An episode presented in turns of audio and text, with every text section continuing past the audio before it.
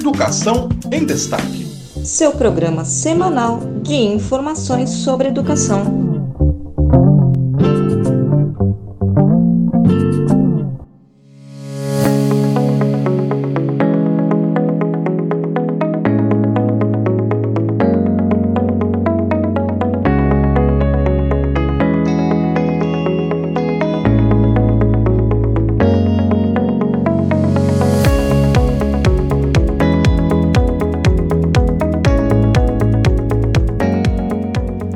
Apresentação do presente projeto de lei está relacionada à verdadeira revolução que as tecnologias digitais estão provocando em nossa sociedade, que foram evidenciadas de forma explícita pela pandemia do Covid-19 em todos os setores da atividade humana e, particularmente, na educação.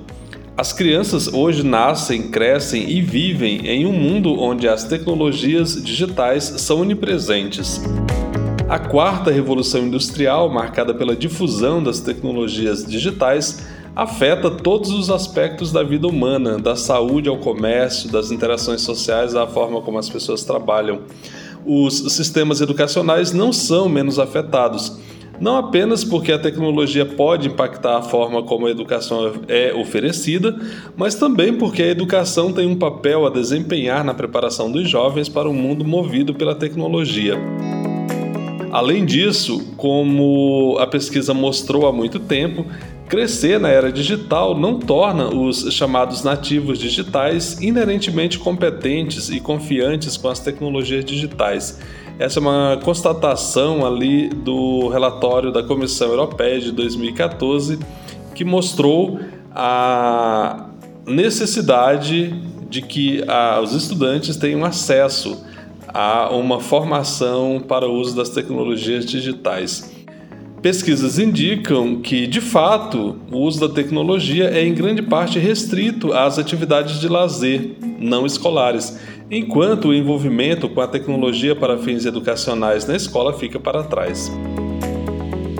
Este é um trecho da justificação do PL 4513 de 2020 da deputada Angela Amin, que institui a Política Nacional de Educação Digital e insere dispositivos no artigo 4 da Lei 9394 de 1996, a LDB. Olá, eu sou Francisco Domingos e este é o podcast Educação em Destaque, o seu programa semanal de informações sobre educação direto de Brasília. No programa de hoje você vai ficar sabendo que a Câmara aprovou o projeto que institui a Política Nacional de Educação Digital. Nós vamos detalhar essa iniciativa ouvindo a autora do projeto, a deputada Ângela Amin. E vai ficar sabendo também que a carta publicada pela Faculdade de Direito da USP em defesa da democracia e do Estado de Direito já reúne mais de 700 mil assinaturas. Então é isso aí, fica com a gente porque está começando Educação em Destaque.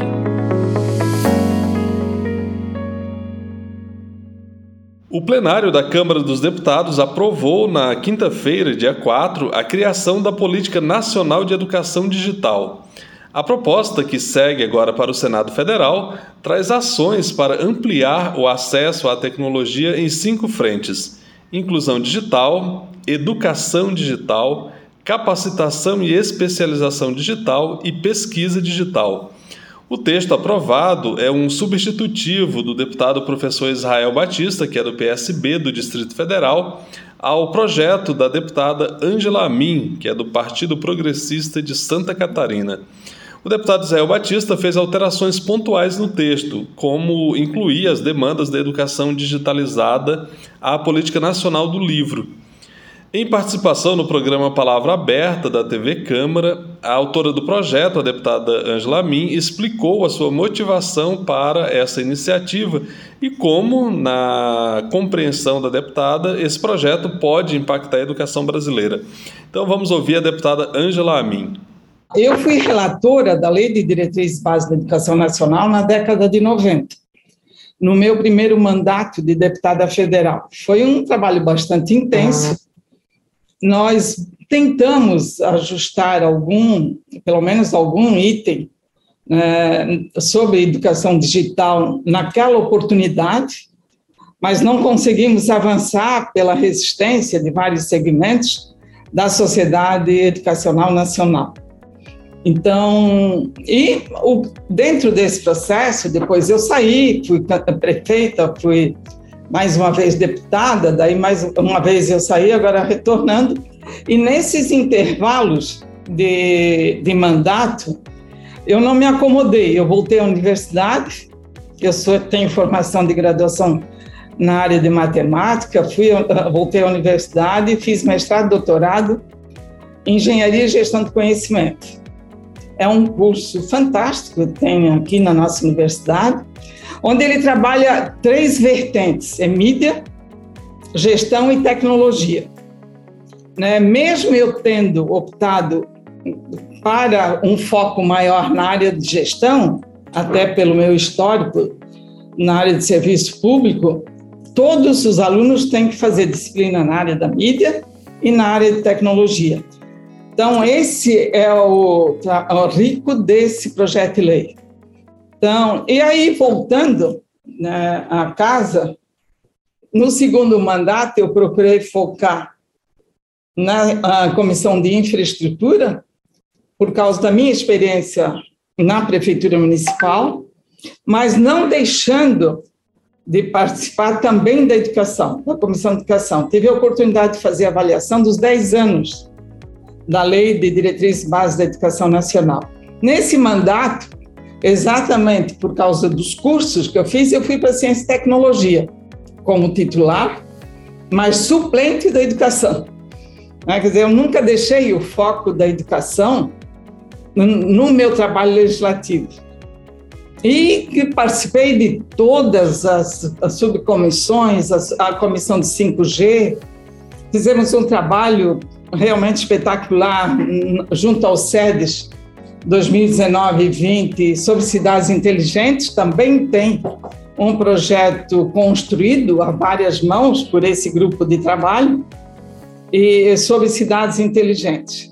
E sempre me preocupava né, a, a, discussão, tanto em cidades inteligentes, na Comissão de Ciência e Tecnologia, e automaticamente no grupo 5G, que eu participei ativamente, de acompanhamento do edital de 5G. A, a minha preocupação, né, e um clique que sempre permaneceu na minha cabeça, o que, que adianta nós avançarmos na tecnologia, nós temos uma política nacional de cidades inteligentes, vários mecanismos de tecnologia à nossa disposição, se o cidadão comum não tiver conhecimento para utilizá-lo, primeiro para a sua vida particular, e automaticamente o mundo do trabalho é outro. Então, aí, em várias discussões, participando, inclusive com o grupo de professores da universidade, onde eu fiz esse curso de mestrado e doutorado. Aí decidimos construir esse projeto de lei. Foi a várias mãos, ouvindo vários segmentos. Eu tenho participado de pelo menos quatro lives durante, desde o período em que esse projeto veio a ser discutido de uma forma mais ampla na, na Câmara dos Deputados colocando a preocupação né, de como nós vamos melhorar a vida do cidadão e evitando a exclusão com conhecimento. Nós estivemos agora no início de, no mês de março, em Barcelona, é a segunda vez que nós vamos, sobre, no congresso sobre 5G. E lá já, se fala em 6G.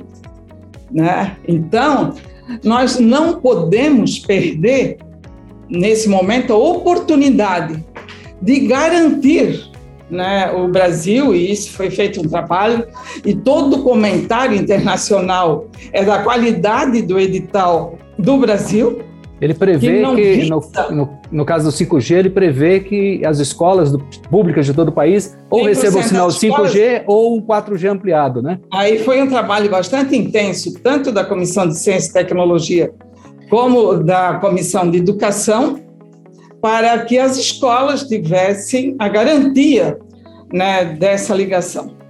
Agora, de nada adiantará se nós não tivermos os equipamentos necessários na escola e o profissional da área da educação preparado para esse novo momento.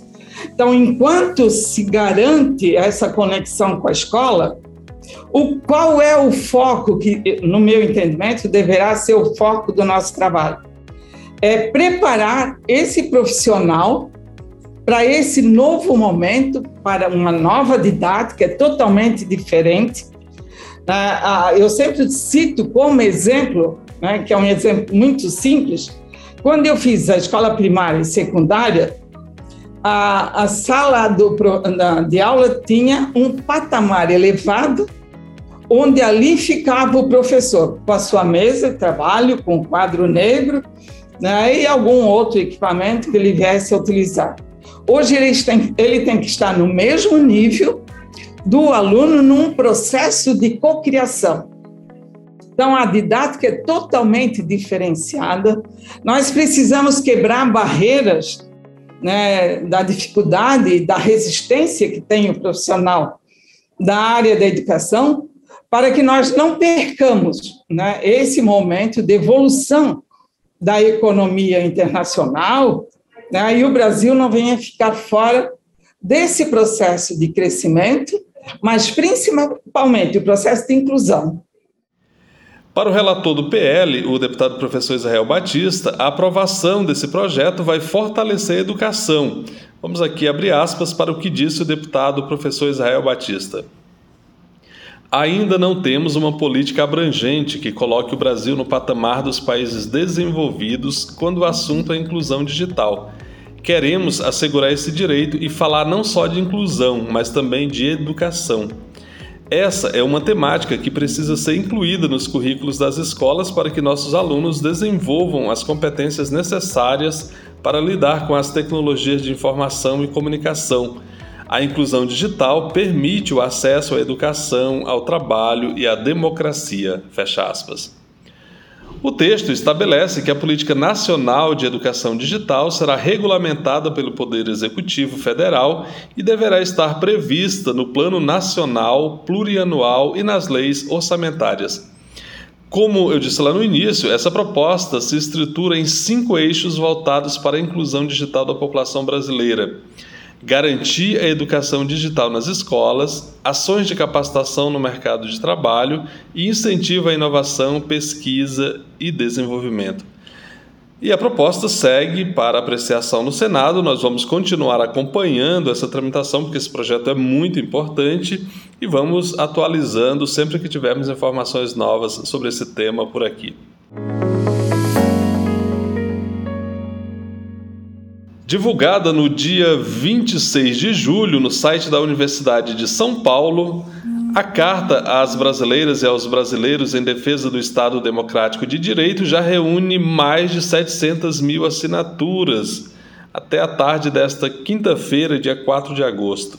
No dia 26 de julho, a Universidade de São Paulo, mais precisamente ali a Faculdade de Direito da Universidade de São Paulo, disponibilizou no seu site uma carta intitulada Carta às Brasileiras e aos Brasileiros em Defesa do Estado Democrático de Direito.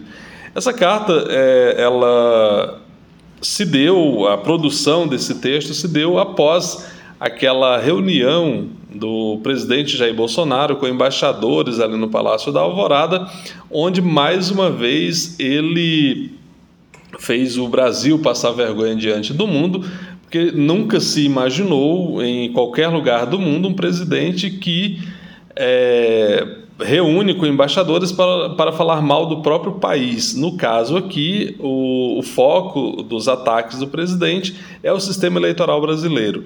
Então, a partir desse ataque do presidente, a sociedade se manifestou e a Faculdade de Direito da USP, então, é, é, produziu essa carta, disponibilizou para assinatura aí da sociedade e até ontem, eu estou gravando o programa aqui na, na sexta-feira, então até ontem, dia 4, quinta-feira, mais de 700 mil pessoas já haviam assinado esse texto.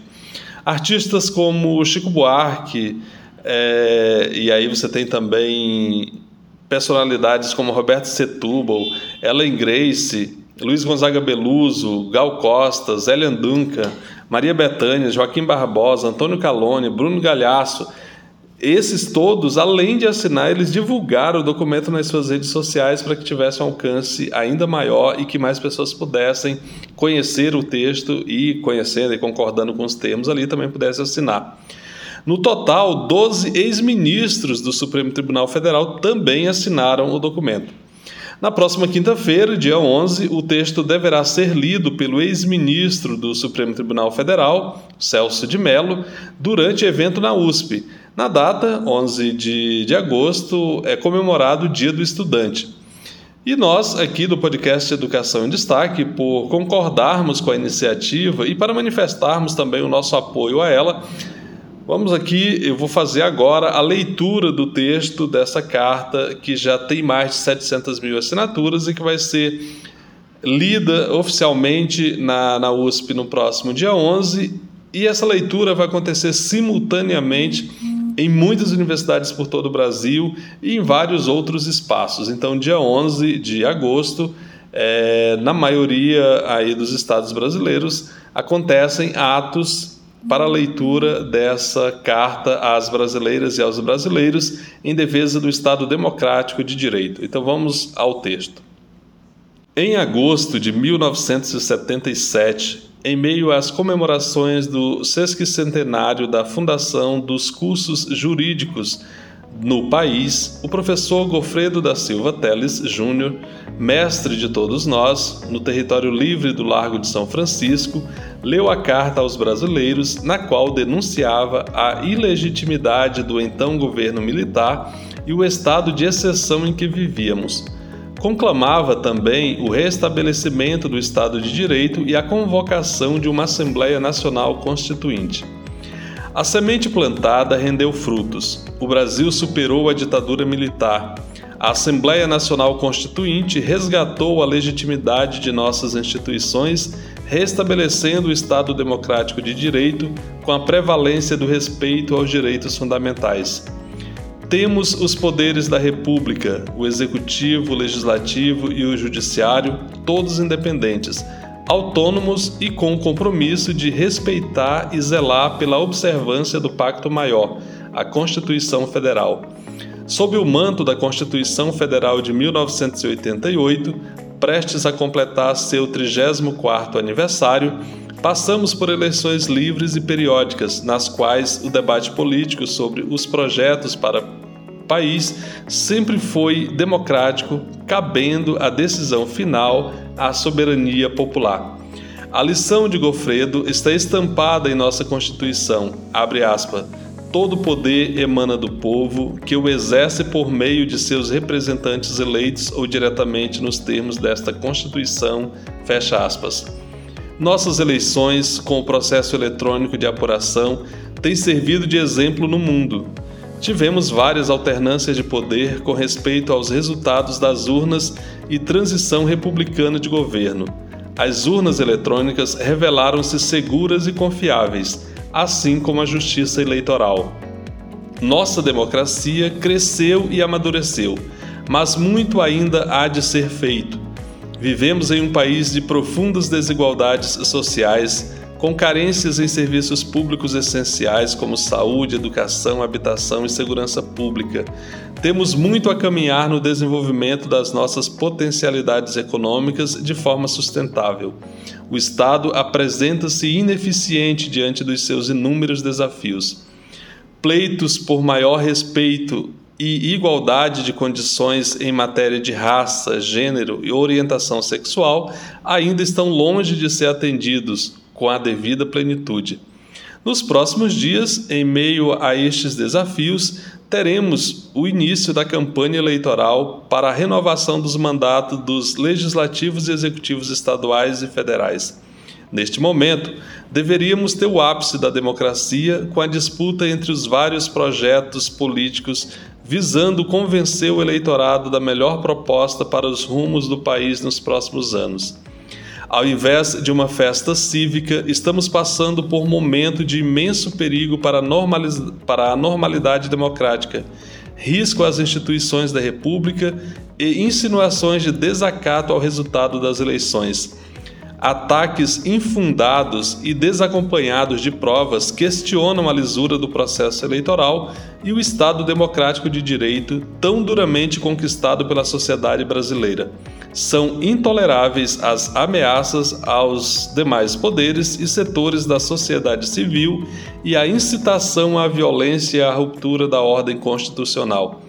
Assistimos recentemente a desvarios autoritários que puseram em risco a secular democracia norte-americana. Lá, as tentativas de desestabilizar a democracia e a confiança do povo na lisura das eleições não tiveram êxito. Aqui também não terão.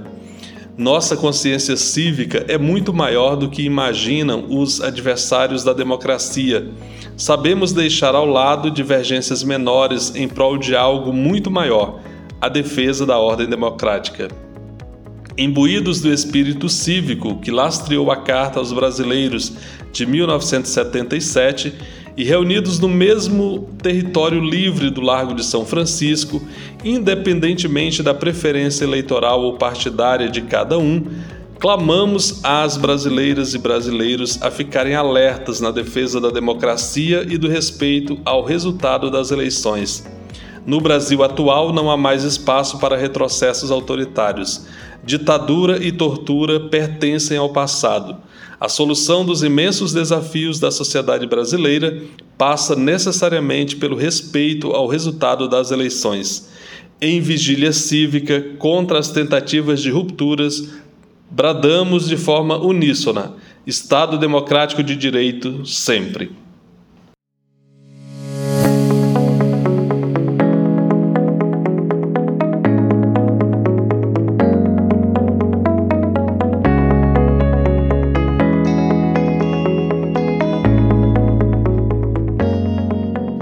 Estamos chegando ao final do nosso programa. Muito obrigado pela sua audiência. Como você sabe, o podcast Educação em Destaque é uma produção de Destaque 61, assessoria e consultoria.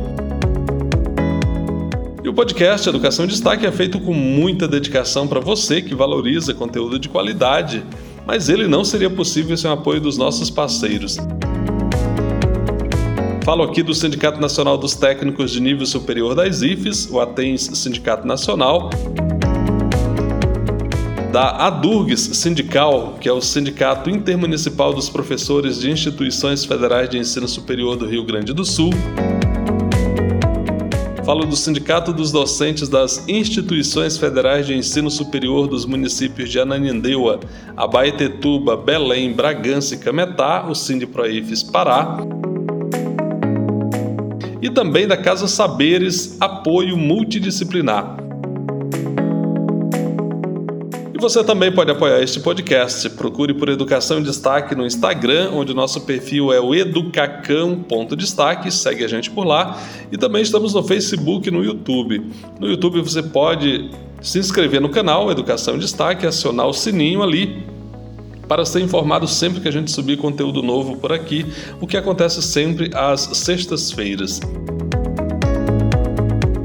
E você pode nos ajudar também divulgando esse conteúdo aí nas suas redes sociais, nos seus grupos de WhatsApp, de Telegram, e aí o nosso conteúdo vai cada vez mais longe aí por meio dessa sua contribuição.